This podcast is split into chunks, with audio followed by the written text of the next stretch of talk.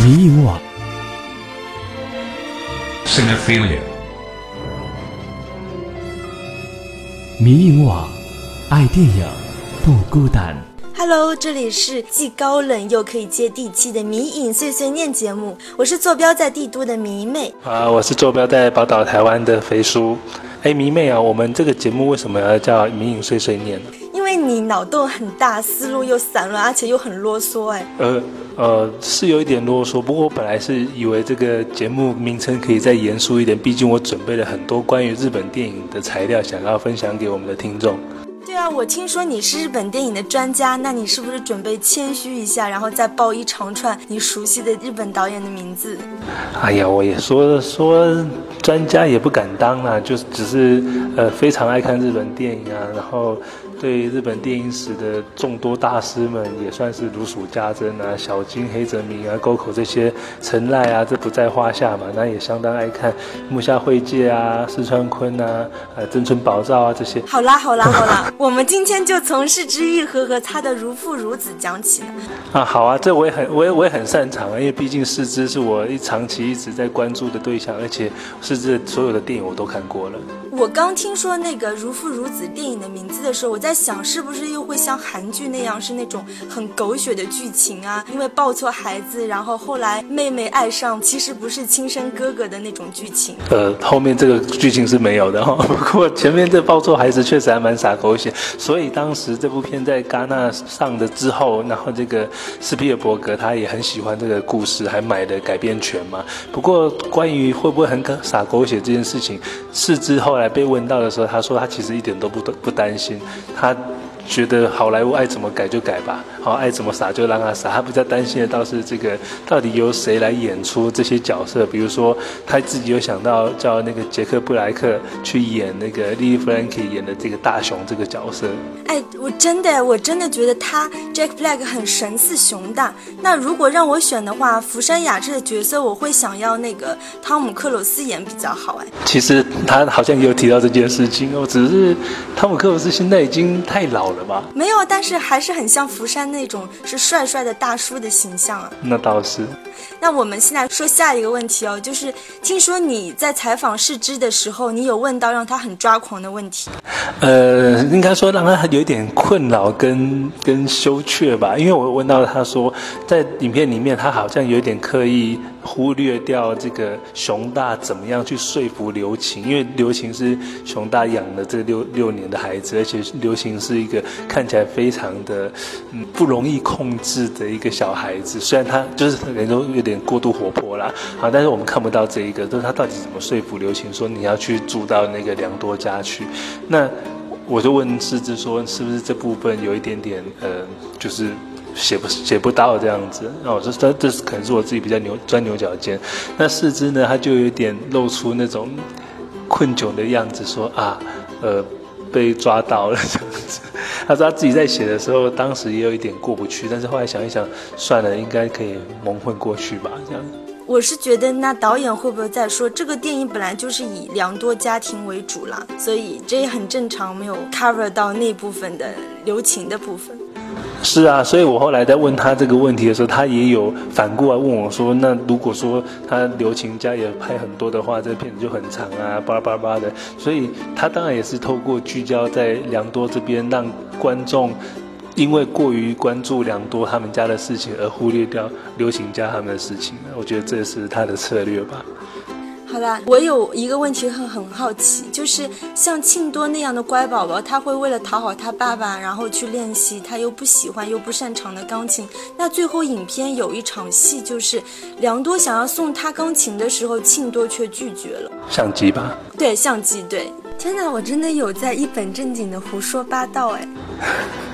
呃，是啊，但是因为因为他想要让让爸爸知道说他有多爱爸爸嘛，所以他想说爸爸有朝一日一定会去看相机，哦，他比如说要把档案导出来，然后就会发现说，哎，里面拍了巨多的哦这个爸爸的照片，就是都是良多拍，呃庆多拍的嘛，所以这样子的话，良多就可以知道说庆多有多爱他，我觉得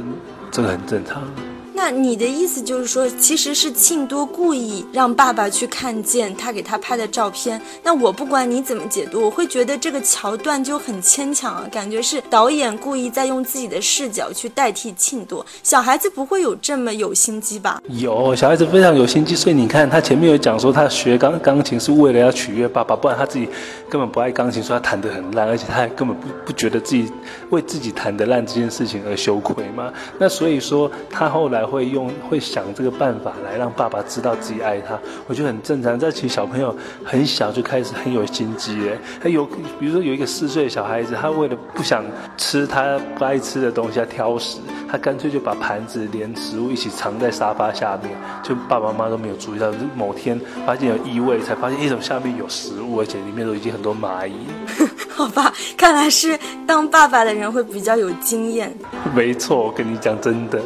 然后我还有一个比较关注的，就是这部电影其实是一部父子电影呢。那我其实有关注到梁多的妻子。其实很让人同情啊，因为有一场戏就是刘琴第一次去梁多家过夜，然后梁多他看不惯刘琴拿筷子的姿势，然后就去纠正他，然后当时镜头就扫到梁多的妻子，他脸色超难看的。对啊，有啊，对，因为这这个镜头其实四肢还蛮刻意，所以你会看到说焦点是对在背后那个妻子，然后前前景的梁多跟刘琴是柔是失焦的，哦，所以我们他就是要让我们看到妻子的表情，因为。因为妻子其实有趣的是说，他明明这个这个刘琴才是他自己生出来的，好，那那庆多不是，啊，他怀胎十月生的，可是呢，他却比梁多更不在乎血统这件事情，因为他更在乎就是养育了六年的这种亲情嘛，所以他他没有办法接受梁多那么快就一直要跟刘琴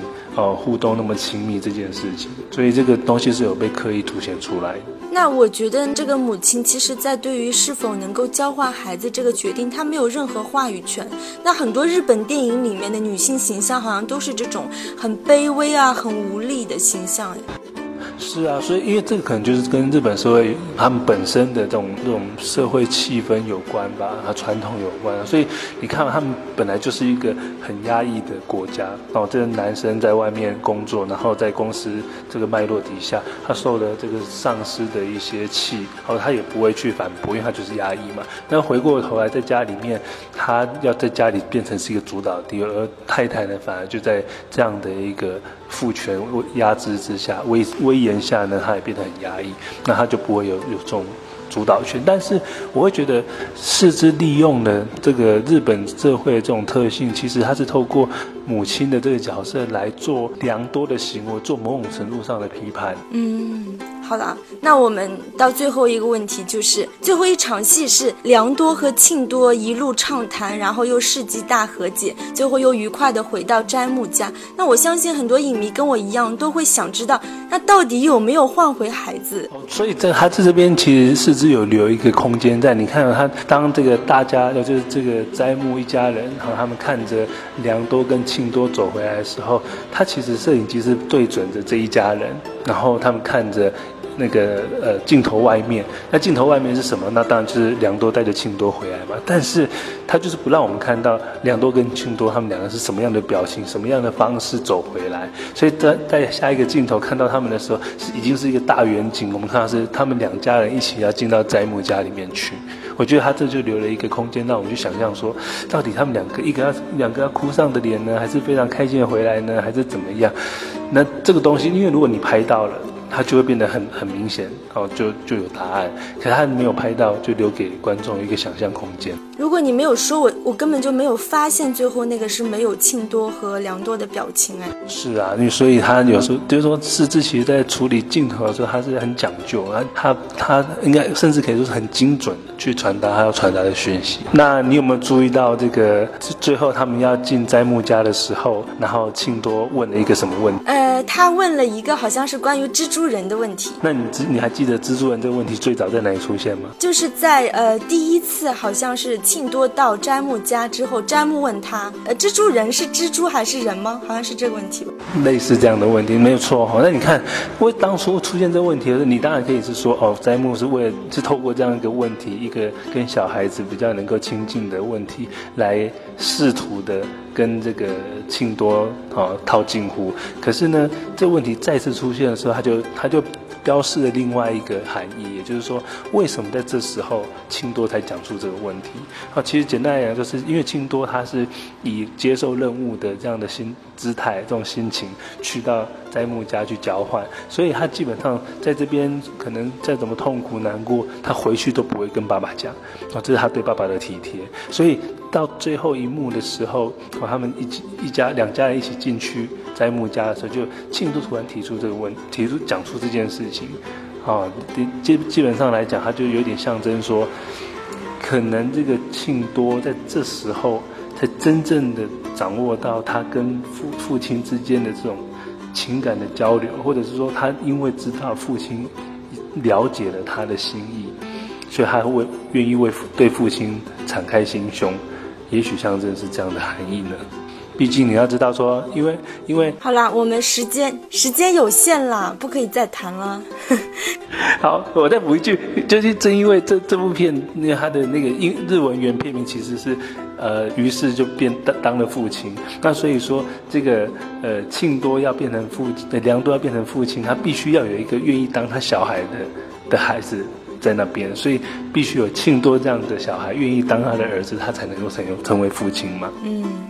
好了，那如果听众朋友们对《如父如子》这部电影还想知道更多，或者你是世之导演的粉丝，可以赶紧关注我们的公共号“迷影网 Cinephilia”，给我们留言。那肥叔，我们下期节目会讲什么？我们就细说从头啊，从世之的早期作品开始谈起嘛。那我们下期就讲奇迹吧。好啊，下期再见了，拜拜。拜拜。